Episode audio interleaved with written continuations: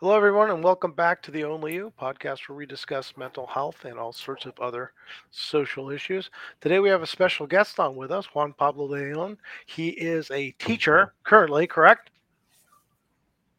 Uh, in, I believe, elementary school? Yes, yeah, I teach. Uh, yeah. No, I teach uh, high school English second language and uh, sophomore English. Yeah. And here's here to join us to explain a little bit more with Dr. Patino about how ADHD uh, is is seen in children, how it's treated, and how the school system uh, plays a, a, pivotal role, as Dr. Patino said in the past. So, Dr. Patino, why don't you start us off with uh, the questions that you want to ask Juan Pablo? Well, you know, uh, Juan Pablo and I have known each other for a while, and and and I have to say that uh, we have a very good report into what I do and what he does, and and and I think that he's a great resource on helping us understand what really happens in the school. You know, we talk a lot among ourselves here about what ADHD is, uh, how it's recognized, how is it treated. But the part that we have some difficulty with is what is it like to have ADHD? What is it like in the school? What happens in school, right? So, so in, in your experience, when you have kids with attention deficit disorder, what do you see?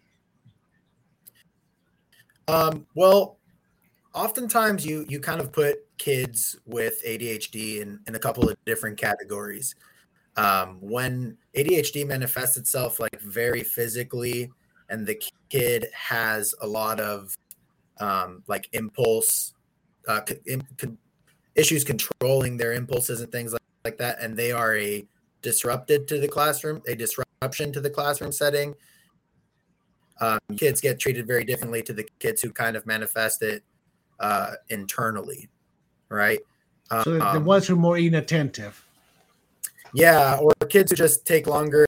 Like if the kid takes longer to complete assignments, for example, due to their ADHD, where it's not so much the blurting out, the constant movement. Those types of kids, a lot of times, um, teachers can kind of handle those kids better. But because of the, the you know, the the fact that you have sometimes 30 to 40 kids, high school kids in your classroom, um, the, the, the, the issue that ends up happening is that you're trying to maintain order more so than trying to meet the needs of this kid, uh, which maybe is more of a state of education issue as opposed to uh, dealing with a, a child with ADHD issue. But in my experience, you know, when when a student has like that physical manifestation, um, they get kind of categorized as as problem kids, right? Which mm-hmm. perhaps a lot of your patients come and and maybe feel that way.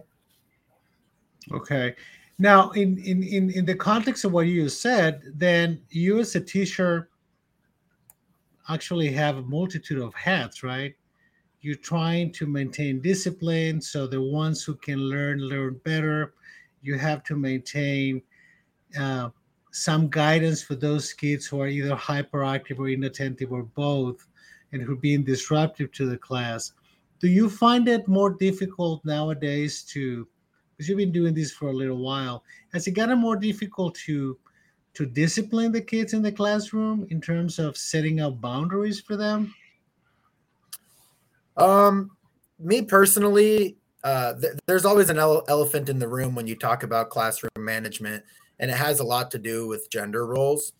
Um, as a male teacher, it's always easier to um, to maintain order in your classroom. Um, kids come in and they just have a different level of respect for male teachers. So I I I, I know that's not probably a popular uh, opinion to take, but I know that through speaking to a lot of my colleagues who are mostly female, uh, they all agree with me. I mean, it, it's something that happens for sure.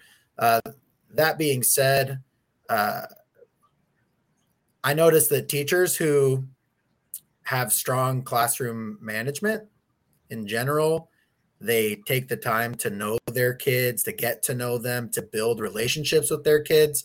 That's the beginning, middle, and end of you know how you can teach a kid despite whatever challenges they're facing.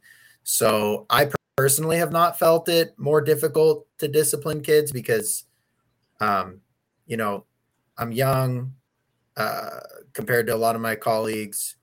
I'm, I'm male. I coach a sport on campus, which a lot of times coaches kind of get a different level of respect and things like that. But um, I I know that parents, you know, that there are more and more stories we hear of, you know, helicopter parents and situations where parents are coming to coming to school feeling almost um, as though they're customers, right? And that that's not really the case. You're coming to school and you're receiving an education, a service, right? But yeah. you're not necessarily the customer the same way you are, you know, uh, when you go to a restaurant or something like that. There's certain protocols that need to be followed in the school, and and the customer doesn't necessarily know best in that situation. So.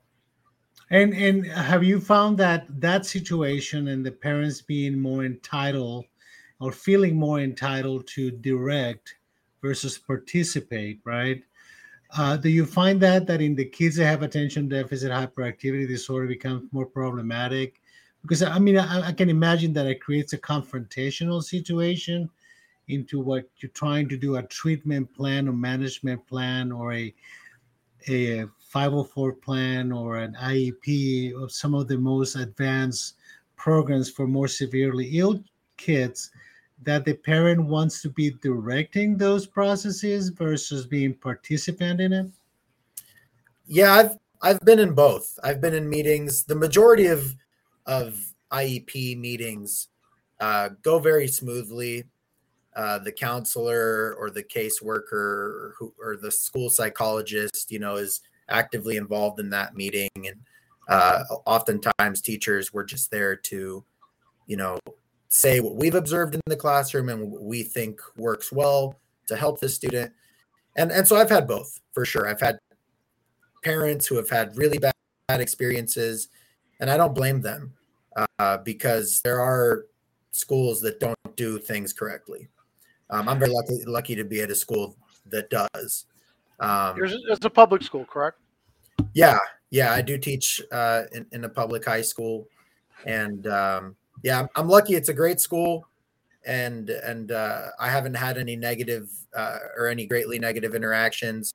Uh, but I think a lot of the heavy lifting is done by the school psychologists and the counselors in that situation, um, and and they're the ones who end up having to correspond more with uh, with the parents, and and they probably have different stories than I do. But I, have definitely been in meetings where um, parents have had to bring in state advocates and things like that because they feel like it's them against the school in order to get special education services for their child.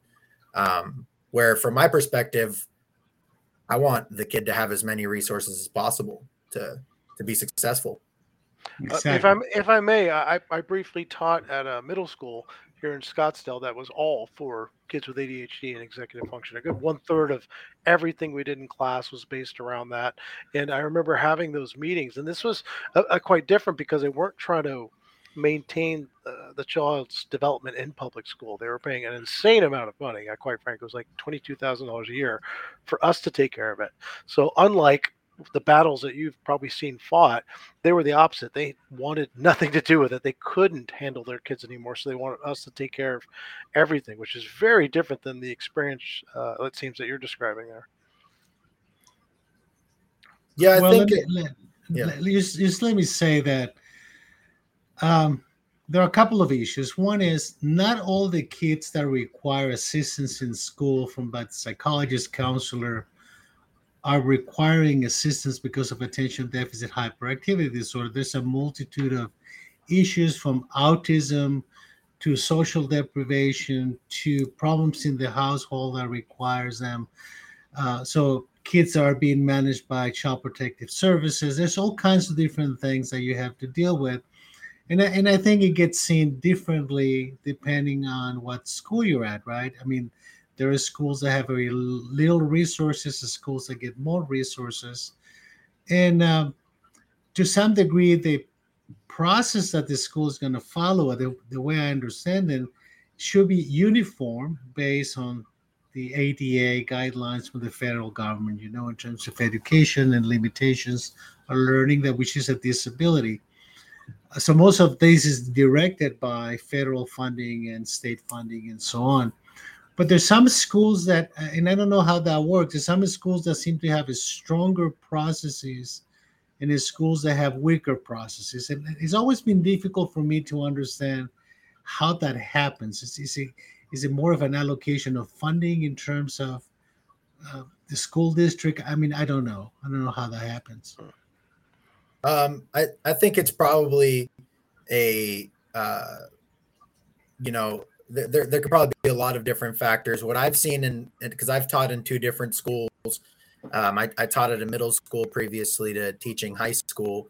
And in that case, it was a manpower issue where we had administrators who were trying very hard to uh, reform the school and and fix some processes, you know, to help uh, discipline and behavior and things like that in general on the campus.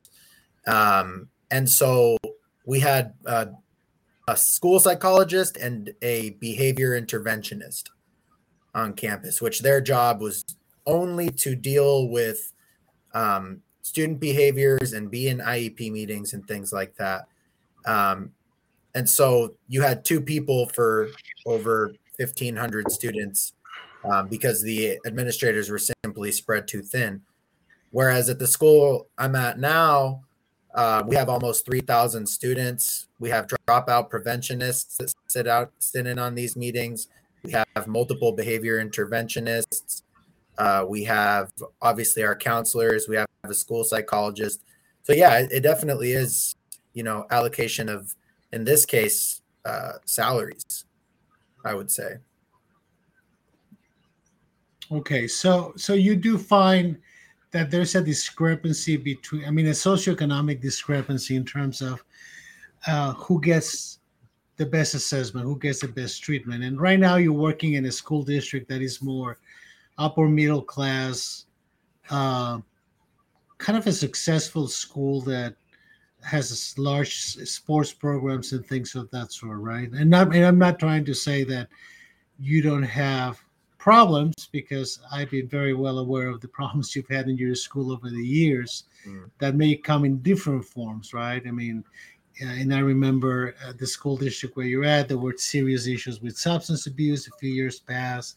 There were significant issues with um, uh, discrimination, you know, things of that sort. So, uh, I and, and but I, I think that um, what concerns me about what is happening right now is something that you spoke about earlier, which has to do with the entitlement of parents to be the directors of the process versus being the participants of the process, right? And I'm not negating that the kids belong to the parents, right, in terms of guardianship and so on. But it, it seems to me that we're losing that connection of partnership in terms of purpose, right? What is the purpose of a kid receiving an education, especially in high school, which is trying to strengthen values that were learned in early stages of development, you know, maximizing the ability of the child, depending on their limits, to learn so they can be adaptive as they move into the next level of their lives. And from the point, from your point of view, um, and the, I think the only point of comparison you have because you're fairly young, right? I mean, and I don't want to introduce my past into this because it was a different era, really. I mean, in terms of how things were being done, but in terms of how you're seeing you and your colleagues um, not your colleagues, but your peers in school when you were when you were going to high school before college, and what you're seeing now, what do you see different? Um, well, I graduated high school in 2011, and I caught the tail end of an era in education that had basically not changed pre the computer, I would say. Um, so when I was in elementary school, middle school, and it started changing when I was in high school.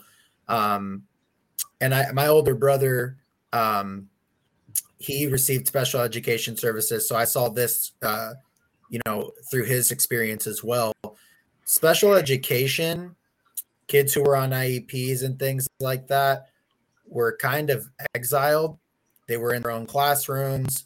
Oftentimes, kids who didn't even have any sort of formal diagnosis just because they were, you know, maybe behavior issues and things like that would get put into special ed. So special ed kind of became this dumping ground for bad kids, right? Um, fast forward uh, to now, we have uh, kind of more of an the, the expectation is more that kids will be integrated into classrooms and that that is you know research shows that that's socially positive for kids with autism kids with adhd kids with anxiety kids with you know all of these things that they were just getting dumped into a special special ed classroom um, with rather than rather than changing or modifying the curriculum my goal as a teacher is to make the curriculum more accessible as it is through accommodations which is what uh, when i get into a 504 meeting or i get into an iep meeting um, i always i like to ask the parents like what what what do you want? Right? Like here's what, I, what i've already told you what i think your kid needs what i see what i've observed. Um, would you like to see him in a self-contained classroom? Because we can do that. Would you like to see the student like it just depends on their needs but i always ask like what is your goal? What is your outcome in this meeting? How can we help you feel good? And a lot of times when you come at it that way i find that parents change their attitude and, and they do want to become more participants in the process. Um, whether or not they reinforce what we're trying to do um, in the classroom that i think that's where we get some issues. You, and you probably feel that way with your patients as well where you say all right here's what you need to do. If there's no willingness to make that cha- willingness to make that change i mean how much progress are you going to make? So when you talk to the parents about their hopes you know when they come to the meeting they're hoping for something. What what are what are the answers you hear from the parents? Um 99% of the time they they want their kid to get some individual attention. Um they want you to uh maybe not be so hard on their kid as far as things like due dates and um, strict expectations and things like that um, and so a lot of teachers get very um, defensive in that situation. They feel like their accountability procedures are being taken away from them. Uh, when really, if you have good classroom management and you have a good rapport with your students, that's not necessarily what's happening. For example, um, one of the biggest things that I do with all of my students, um, not just my students uh, who live with any sort of disability, is I I allow kids to turn things in late. Right, like if you had a bad day today, if you're not feeling your best, um, I don't want you to. I don't want to add any additional pressure to you because that that it pays dividends when you feel good going into a classroom.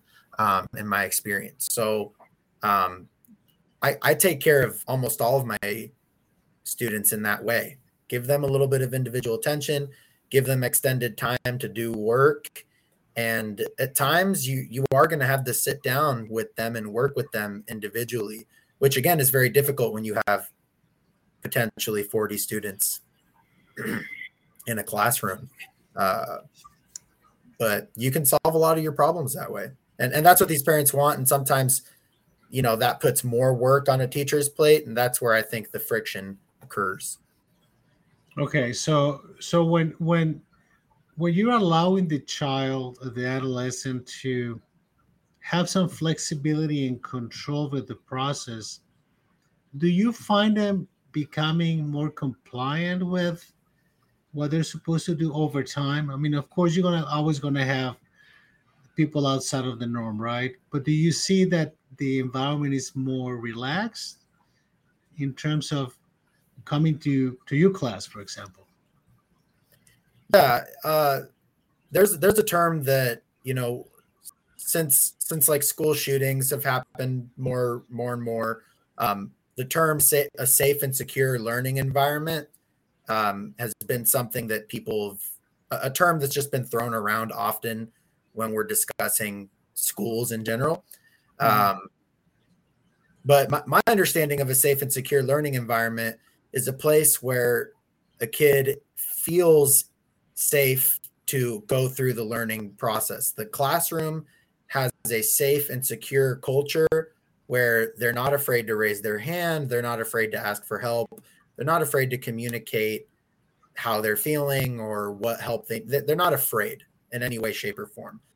Um, and when one piece of that puzzle that creates a safe and secure learning environment gets thrown out of whack, um, that that can create create issues. So I, I think that if you focus on creating a safe and secure learning environment, uh, then yeah, the kids absolutely come to class and they, you know, their anxiety, their maybe their anger, their general frustration with school goes down. Um, oftentimes, I feel like by the time a kid gets to high school, they've, especially I I, I taught freshmen and sophomores for four years. Um, they've experienced, you know, nine grades, potentially ten grades of teachers telling them, or in, in whether they tell them directly or tell them indirectly, you're the bad kid, you're the problem kid, and now they believe it. Um, and so undoing that uh, can be a challenge, but I, I think that it's super important that we not lump, especially kids with disabilities, that we not lump them into a category because I've seen these kids, you know, mature and and learn coping mechanisms and strategies and become, you know, positive members of the classroom and then eventually society. You know, one of the issues that I find fascinating because I deal with these seriously misguided, neglected, and abused kids that end up in the psychiatric hospital because they have depression, anxiety, suicidal behavior, violence, all of those different things, substance abuse. Um, and I think that is a correlation that we see uh, but not only with the educational system, you said, you know, they've gone to nine or 10 years of hearing, I'm a bad kid. But there's also a significant component of that happening in the home, right? And when I'm seeing these kids, for me, it's terribly important to understand the movie of the life of the kid and not just the trauma, right? Because very often the trauma comes from neglect from not being able to tell your child that you're worth something, by not being able to tell the child, you know, you've done a good job, uh, by not providing them with the guidelines in terms of boundaries, in terms of this is appropriate, this is not appropriate, or to the other extreme that if, if you're not like me, you're not worth anything, right? Because we want to create mirrors of ourselves. So, what I find fascinating in high school is that you're dealing with all the consequences of all of that I mean, everything yeah. packaged together. And furthermore, complicated by the fact that the kids going into an age time and a stage of development where they want independence. They want to be their own person. And I think that your approach is very useful because you are giving them the freedom, okay, and the boundaries to have choice but at the same time being responsible for it, right? Because at the end of the day, that becomes the goal. Is not you see when we get when we get into helping kids, whether kids with problems or without problems, reach the stage of adaptiveness, so they can be adequate adults. Basically, that's that's the purpose. That they have the tools. Uh, we had, as you said, having a secure environment requires the safety, emotional safety to take risks, right? Mm-hmm. That you allow the kids to tell me, hey, t-shirt, you're full of it, right? I mean, stuff like that, which I allow the kids to tell me all the time, you know? And I said, fine, that is fine. I can take that. But in for some people, a, a kid impulsively telling you you don't know what you're talking about becomes a challenge and a defensive attitude and an argument, right? And that escalates into into problems that nowadays spill out into problems with the parents too, right? Because if the kids being defensive and the teacher is being defensive and the parents are going to be defending the child, we lost we have lost the idea of purpose. What I mean, and, and I and I tell these I tell the parents this all the time, and maybe you have an opinion about it, but I always tell the parents, it's not about you, it's about the kid. Okay, but I also tell my students it's not about you, it's about the kid. Everybody is working together for a sole purpose of providing a child with the tools necessary so they can live their life as miserable as the rest of us, you know? what do you think? Yeah, well, um, the, there's one thing you said that that I think you know we, you know, our our our professions need more of of this, right? Like you, you would probably appreciate more of this from your patients, and I know that I I would appreciate more of this from my students and from parents. I find that a lot of people um, lack the vocabulary to express how they feel. Right? Like someone might say they feel angry, right? Or someone might just act as though they're angry when actually their feelings are hurt.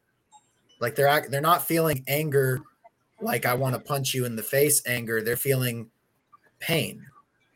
Right? And like I know that growing up like my parents um at a very early age uh, instilled in me that it's okay to tell somebody like you hurt my feelings. I mean, if my if my brother hit me, I could be mad, right?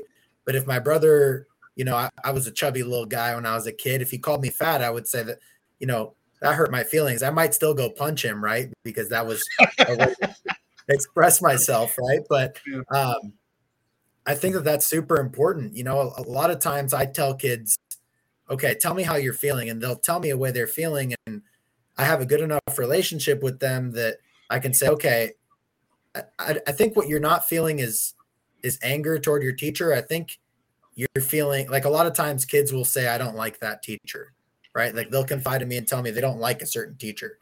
Um, and they'll tell me why they don't like that teacher. And I'll say, Oh, you actually just don't like having someone hold you accountable.